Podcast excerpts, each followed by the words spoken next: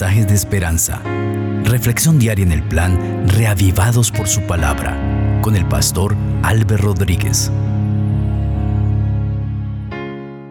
La gracia del Señor Jesucristo sea con ustedes. Hoy meditaremos en el maravilloso capítulo 15 de Apocalipsis. Oremos para pedir que el Señor nos conduzca en este estudio. Padre precioso, gracias porque siempre nos hablas a través de tu palabra. Enséñanos a través de este hermoso capítulo. Habla a cada persona que está escuchando, Señor, que sea tu espíritu llegando a nuestro corazón. Si hay necesidades, preocupaciones, algún problema, por difícil que sea, lo presentamos delante de ti y suplicamos, Señor, que tú resuelvas de acuerdo a tu voluntad. En el nombre del Señor Jesucristo. Amén. Así dice la palabra del Señor, Apocalipsis capítulo 15. Vi en el cielo otra señal grande y admirable, siete ángeles con las siete plagas postreras, porque en ellas se consumaba la ira de Dios. También vi como un mar de vidrio mezclado con fuego, y a los que habían alcanzado la victoria sobre la bestia y su imagen, sobre su marca y el número de su nombre, de pie sobre el mar de vidrio con las arpas de Dios. Y cantan el cántico de Moisés, siervo de Dios, y el cántico del Cordero, diciendo, Grandes y maravillosas son tus obras. Señor Dios Todopoderoso, Rey de los santos. ¿Quién no te temerá, Señor, y glorificará tu nombre? Pues solo tú eres santo, por lo cual todas las naciones vendrán y te adorarán, porque tus juicios se han manifestado. Después de estas cosas miré y fue abierto en el cielo el santuario del tabernáculo del testimonio. Del templo salieron los siete ángeles con las siete plagas, vestidos de lino limpio y resplandeciente y ceñidos alrededor del pecho con cintos de oro. Uno de los cuatro seres vivientes dio a los siete ángeles siete copas de oro llenas de la ira de Dios, quien vive por los siglos de los siglos. Y el templo se llenó de humo por causa de la gloria de Dios y por causa de su poder. Nadie podía entrar en el templo hasta que se cumplieran las siete plagas de los siete ángeles. Qué hermoso capítulo. El capítulo 13 nos presentó dos poderes que se unen para perseguir al pueblo de Dios, a aquellos que guardan los mandamientos de Dios y tienen la fe de Jesucristo, según lo describe el capítulo 12, el versículo 17.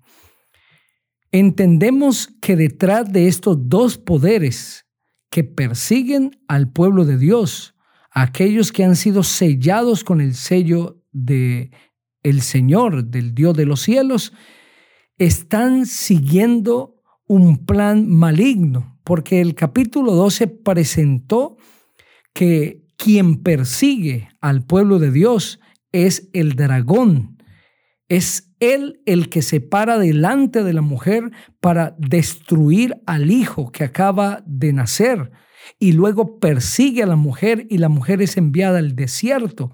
Pero no contento con esto, se va a hacer guerra al resto de la descendencia de la mujer.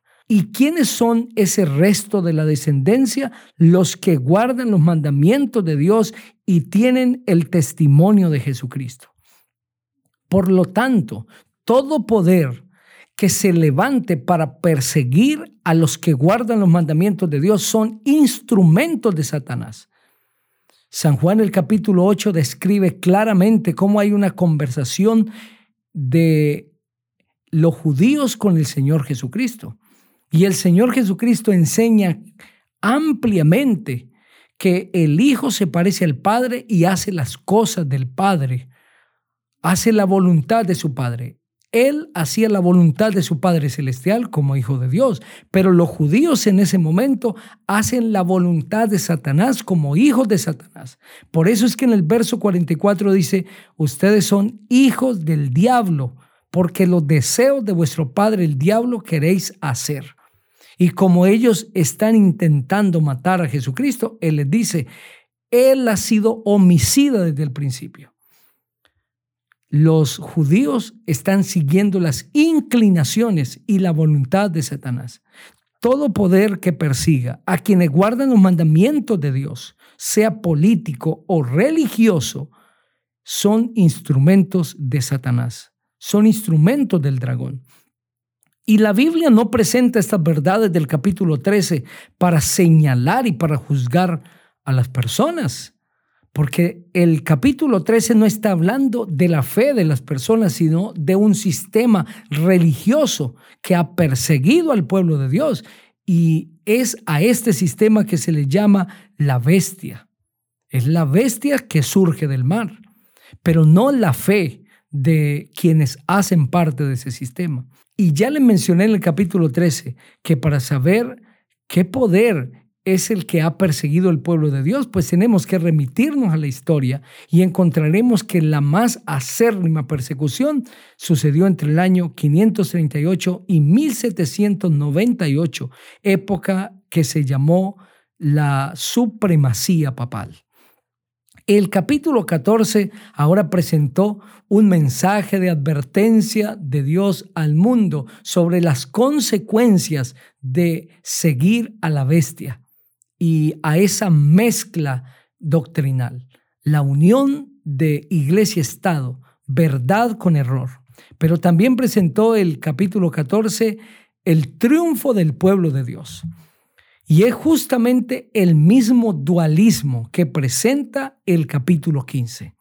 En este, en los primeros versículos, se da esa nota tónica del triunfo del pueblo de Dios sobre el pecado y cómo cantan el cántico de Moisés, siervo de Dios, y el cántico del Cordero que dice, grandes y maravillosas son tus obras, Señor, Dios Todopoderoso, justos y verdaderos son tus caminos, Rey de los santos.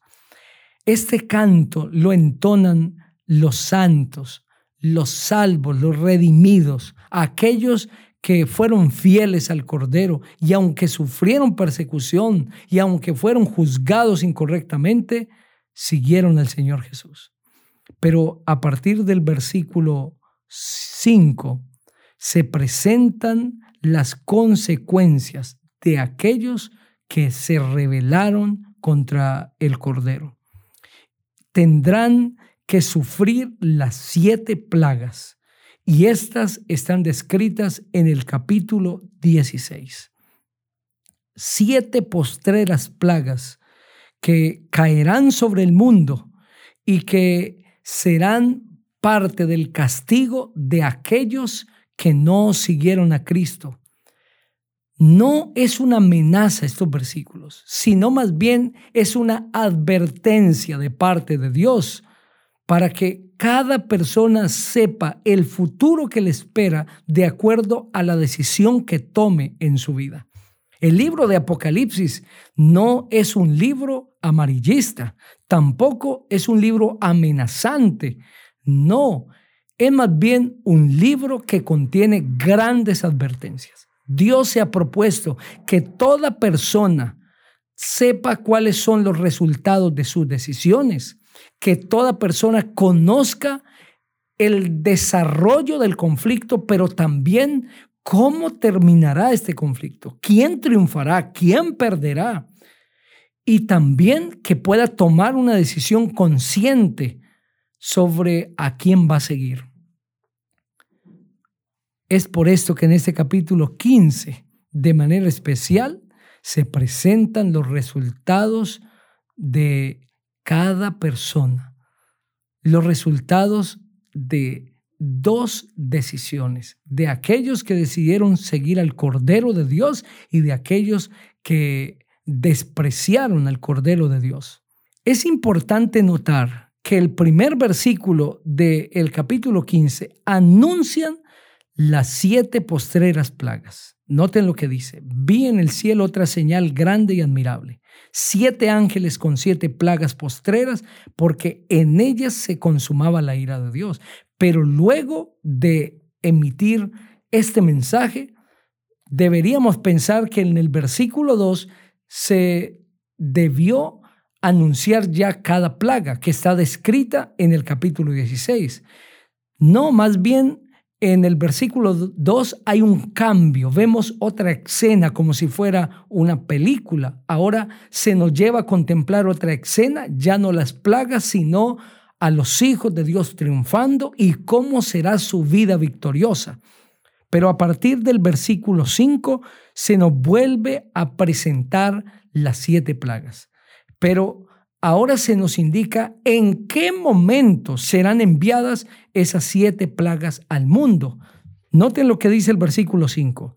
Después de estas cosas miré y fue abierto en el cielo el santuario del tabernáculo del testimonio. Del templo salieron los siete ángeles con las siete plagas vestidos de el lino limpio y resplandeciente. Esta es la segunda vez que la Biblia presenta que el templo que hay en el cielo o el tabernáculo que hay en el cielo se abre. La primera vez fue en el capítulo 11, el versículo 19, en el marco de la séptima trompeta. Y el que el cielo se abra en este marco, en Apocalipsis 11, 19, está en relación con la apertura del juicio. Juicio que inició en el año 1844. Pero ahora el templo se vuelve a abrir en este capítulo por segunda vez y esto tiene que ver con el fin de ese juicio, del juicio investigador. Es decir, el templo se abre para iniciar el juicio y se vuelve a abrir para terminar el juicio. Y esto tiene que ver con la figura del el santuario cuando el sacerdote entraba y salía. El juicio termina marcando el fin del tiempo de gracia.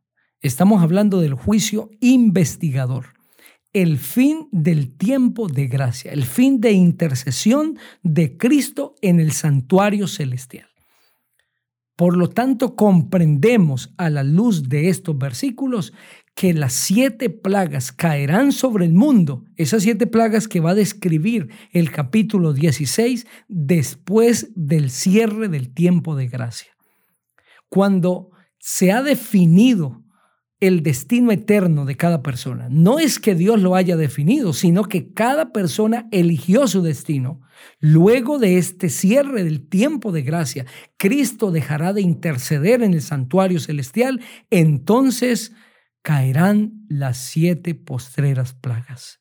Esas siete plagas que caerán sobre aquellos que no fueron sellados con el sello de Dios y que adoraron a la bestia y fueron marcados con la marca de su carácter, de su nombre.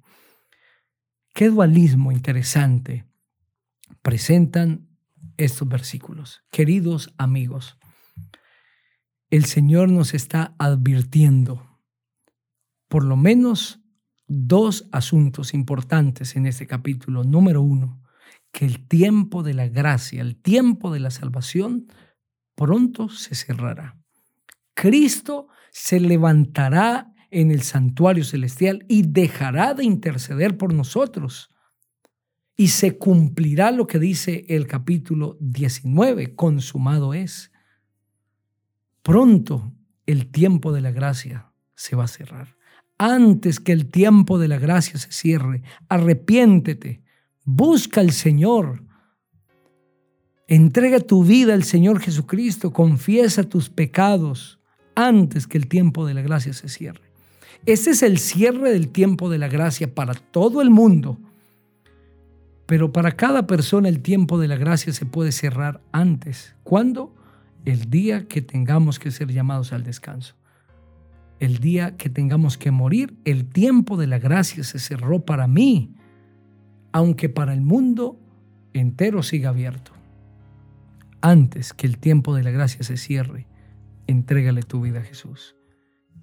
Y lo segundo que el Señor está advirtiendo es que para la ocasión de su venida solamente habrán dos grupos, aquellos que fueron sellados por el Señor para el reino de los cielos, aquellos que aceptaron a Cristo y aquellos que se rebelaron contra Cristo y se pusieron del lado del enemigo. Tú quieres estar con Cristo. Tus decisiones ahora van a determinar tu destino eterno. Decide hoy por Jesús. Mantente fiel a Jesucristo porque pronto el capítulo 15 de Apocalipsis será una realidad y se cumplirá como allí está descrito. Quiero invitarte para que juntos oremos. Padre maravilloso, hemos leído tu palabra. Ayúdanos hoy a aceptar a Jesús. Tú conoces el corazón de cada amigo que a esta hora acepta a Cristo. Queremos estar en el grupo de aquellos que alabarán al Cordero de Dios y le darán gloria por el triunfo en la cruz. Gracias Señor por escucharnos en Jesús. Amén. Dios te bendiga.